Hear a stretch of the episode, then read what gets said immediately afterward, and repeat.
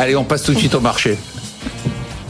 Waouh, quel mois de novembre Franchement, c'est dingue. Euh, même quand j'ai vu les performances, euh, je me suis dit, tiens, je n'étais pas perçu c'était monté aussi fort. Le CAC, on a quand même pris plus de 6%, 6,2%. On est à 13% de hausse sur l'année. Le S&P, on a pris 9%, on a 19% sur l'année. Le Nasdaq, on a pris 11%. C'est-à-dire que même des gens qui savent pas gérer, qui ont juste surfé sur les valeurs technologiques, ont fait des performances incroyables avec un Nasdaq de 36% sur l'année. Le Nikkei, on est à 8,5% de hausse. Ça fait 28% sur l'année. Shanghai, c'est le seul indice parmi les grands indices qui est en berne. Euh, c'est quand même très impressionnant. Alors évidemment, comme les investisseurs et surtout les gérants de fonds sont très basiques, bon, on leur fait baisser les taux, ils achètent les actions. C'est aussi simple que ça, quoi, Alice. En fait, votre boulot, il est super simple. Euh, je vous laisse. Nos commentaires. Je ne ferai pas de commentaires. Non, non mais c'est vraiment incroyable. C'est à partir du moment où on s'est dit, ça y est, c'est fini. Ils ont découvert qu'il allait plus avoir de, de, hausse des taux. Maintenant, ils parient sur la baisse des taux. Ils achètent les actions. Alors, il y a de ça, mais il y a un peu un effet en chaîne aussi. C'est-à-dire qu'en septembre, on n'avait jamais atteint autant de shorts sur les marchés, notamment sur les. De vendeurs à découvert. Hein. De, pardon, de vendeurs à découvert. Effectivement. Et donc, en fait, si vous voulez, évidemment, ils se sont retrouvés un petit peu coincés. C'est-à-dire que là, on s'est dit, bon, bah, les taux vont finalement euh, baisser aux US. Et donc, ils se sont retrouvés pris dans euh, le, besoin en fait de sortir de ces positions vendeuses. Et je pense que c'est ce qui crée quand même assez fortement l'accélération. Ça va continuer ou pas? Parce que là, quand même, franchement, on a des performances. Alors, attendez, 2022 a été très mauvais, hein.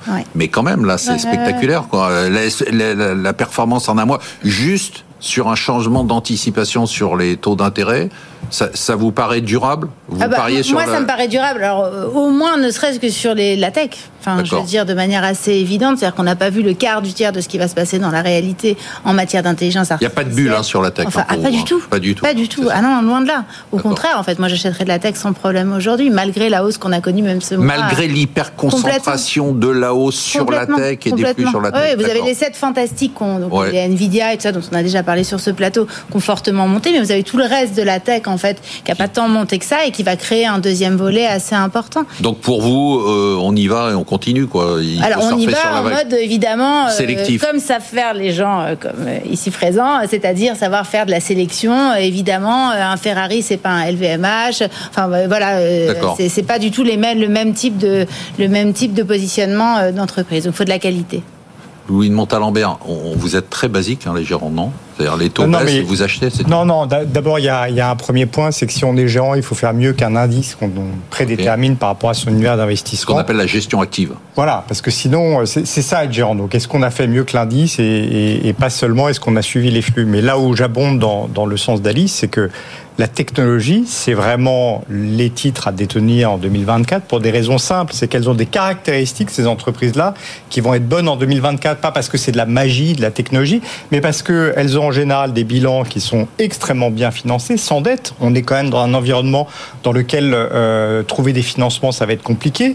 La deuxième chose, c'est qu'elles ont une croissance résiliente, parce que beaucoup d'entreprises de tech sont à peu près acycliques ou, un peu acycliques, elles sont sur des, traînes de transformation, qu'elles ont une génération de cash, elles ont des marges qui sont en expansion pour la simple raison qu'en 2022, elles se sont pris un tsunami dans la gueule et qu'en général, elles ont réduit la voilure ou réduit les investissements pour permettre aux marges de, de croître et qu'elles ont des générations de cash flow qui sont très abondantes. Donc c'est pas parce que c'est la tech, mais c'est parce que euh, je pense qu'en 2024, c'est pas la question de savoir si la bourse va monter ou pas, c'est quel type d'entreprise faut-il se focaliser? On sait que ça va être compliqué sur le financement, on sait que la croissance va être de plus en plus difficile parce qu'on a un monde surendetté euh, et, et, on sait que le cash est roi. Donc quelles entreprises? C'est là où on retrouve la tech. On retrouve la tech pour ces raisons-là.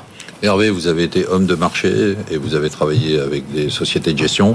Euh, quand vous voyez ces mouvements-là, vous vous dites oui, enfin, normal Écoutez, j'aimerais rappeler que tout, ça, a commencé un peu hein, en 1907. En un peu avant le, la fin octobre, sachant que le 1er novembre, on avait le comité de politique monétaire de la Fed. Et, et en fait les marchés. Alors, il y a toute l'intelligence de la communauté financière, assurément, mais il y a aussi du réflexe. Le 1er novembre, certains l'avaient anticipé, c'est l'idée que on est au top sur les taux directeurs des banques centrales. Mm. Et quand vous regardez l'histoire au moins des 40 dernières années, quand vous êtes au top sur les taux directeurs de la Banque centrale, il est temps de se goinfrer d'obligations vous faites pas trop le tri. Le temps de se goinfrer d'actions, vous faites pas trop le tri. Donc, au moins à court terme, ce que l'on peut dire, c'est que ce réflexe a joué et il a joué à plein. C'est le regard que les marchés ont porté. Un réflexe pas sur... Vous dites qu'en fait, ils sont pas très loin de le, gérant et le chien. Ça, je vous laisse et vous réglerez les comptes à la sortie. J'essaie simplement de, Non, mais ce que, ce que je veux dire, c'est par rapport à la coupe lèvres. Là, le mois passé tient beaucoup de ce réflexe assis sur une expérience historique. Maintenant, ce qui va se passer demain... Qu'est-ce que euh, vous prenez dans la gueule pas du tout. Et je vais reprendre des euh, éléments. De bonobo, en ouais. gros, c'est ça. Ouais, ouais, bah c'est pas grave. Attendez. Je, Il n'a pas fini. Je, vais reprendre des éléments de Louis. En fait, la ah. macroéconomie de 2024, qui sera un peu le, le soubassement euh, du marché, il y a quand même une question qu'est-ce qu'il en sera de la croissance l'année prochaine? En fait, la visibilité non, mais ils s'en foutent, est très que les taux mais, les voilà. Non, non, mais après, dans un contexte qui est difficile en termes de croissance, difficile sur l'inflation, tout le monde n'est pas d'accord. Qu'est-ce que les banques centrales vont faire? Aujourd'hui, le marché fait le pari que les taux baisseront. Mais évidemment. À quel moment? Mais, Marc, à quel moment Mais, mais, au deuxième, quelle, importance? Deuxième trimestre ou troisième? Qu'est-ce que ça change? Écoutez, le track record des marchés sur les anticipations de politique monétaire au cours des trimestres passés a été juste mauvais. Donc, euh, si on est juste à regarder ça, on est un peu prudent. Moi, ce que je veux simplement dire, c'est que les fondamentaux macroéconomiques des marchés l'année prochaine sont compliqués. Si on trouve des niches pour extraire de la valeur, tant mieux. Ah alors, excusez-moi, mais moi j'entends Pavlov J'entends niche, je pense chien. Sauf que le premier mot, c'est dans votre bouche, Marc. Euh, s'il y a bien un, pays ou euh, un État qui est convaincu qu'il y a un effet de rattrapage sur les technologies à aller chercher, c'est euh, sont les Chinois. on a vu dans le graphique que le seul indice dans le rouge, c'est le Shanghai Composite.